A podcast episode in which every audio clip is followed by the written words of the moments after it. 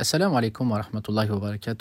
On avait l'habitude de se retrouver pour présenter des livres afin de favoriser euh, la connaissance, la découverte donc d'ouvrages euh, riches et variés. Aujourd'hui, ce que je vous propose, c'est de procéder différemment.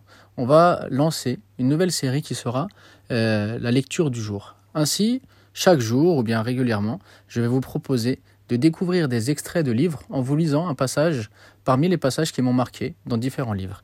Aujourd'hui, le passage sur lequel je vais m'arrêter est un passage dans la biographie de l'imam Ibn Badis, qui a été édité aux éditions al bayina Il y a à la page 94 un chapitre qui s'intitule Le féminisme badissien.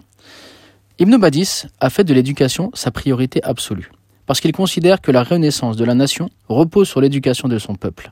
Ainsi, il est tout aussi important pour lui d'éduquer les hommes que les femmes, les garçons que les filles. Ibn Badis déclare, comme l'enseigne le prophète lui-même, que les femmes sont les sœurs des hommes dans l'imposition des injonctions religieuses. C'est donc un devoir de les instruire. Il dit, il nous incombe de lui enseigner tout ce dont elle a besoin pour remplir son rôle et de lui inculquer les attitudes féminines qui feront de la femme une femme, non un demi-homme et une demi-femme. Il explique par ailleurs que l'éducation et l'islam ne sont pas du tout incompatibles. À l'époque, il était ordinaire que la femme voile son visage, ce qui était considéré par les Français comme un frein à son épanouissement et à la modernité. Ce à quoi Ibn Badis répondra.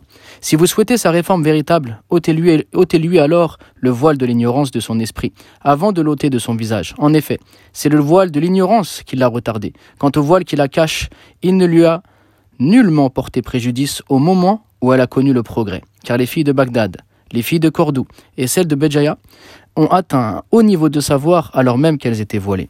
À l'époque coloniale, les Algériens interdisaient aux filles d'aller à l'école française, parce que les enseignants n'étaient pas musulmans. Puis cette mentalité a perduré, jusqu'à ce que l'on interdise aussi les écoles coraniques, par sentiment déplacé de jalousie.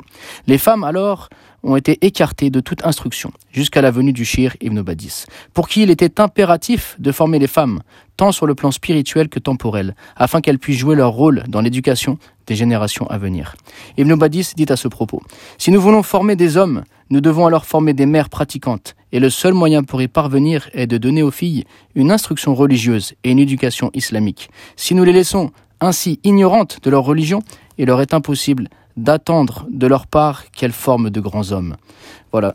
Voilà le passage que je voulais euh, vous citer. Donc il est à la page 94 jusqu'à la page 95. Ce chapitre est encore euh, long puisqu'il va jusqu'à la page 98 et on aura peut-être l'occasion de le découvrir ensemble une autre fois ou bien si euh, vous vous procurez le livre, vous, pourrez donc découvrir ce passage et bien d'autres sur ce grand imam Ibn qui a marqué l'histoire et dont le sous-titre du livre est Quand la plume soumet les canons. Assalamu alaikum wa rahmatullahi wa barakatuh.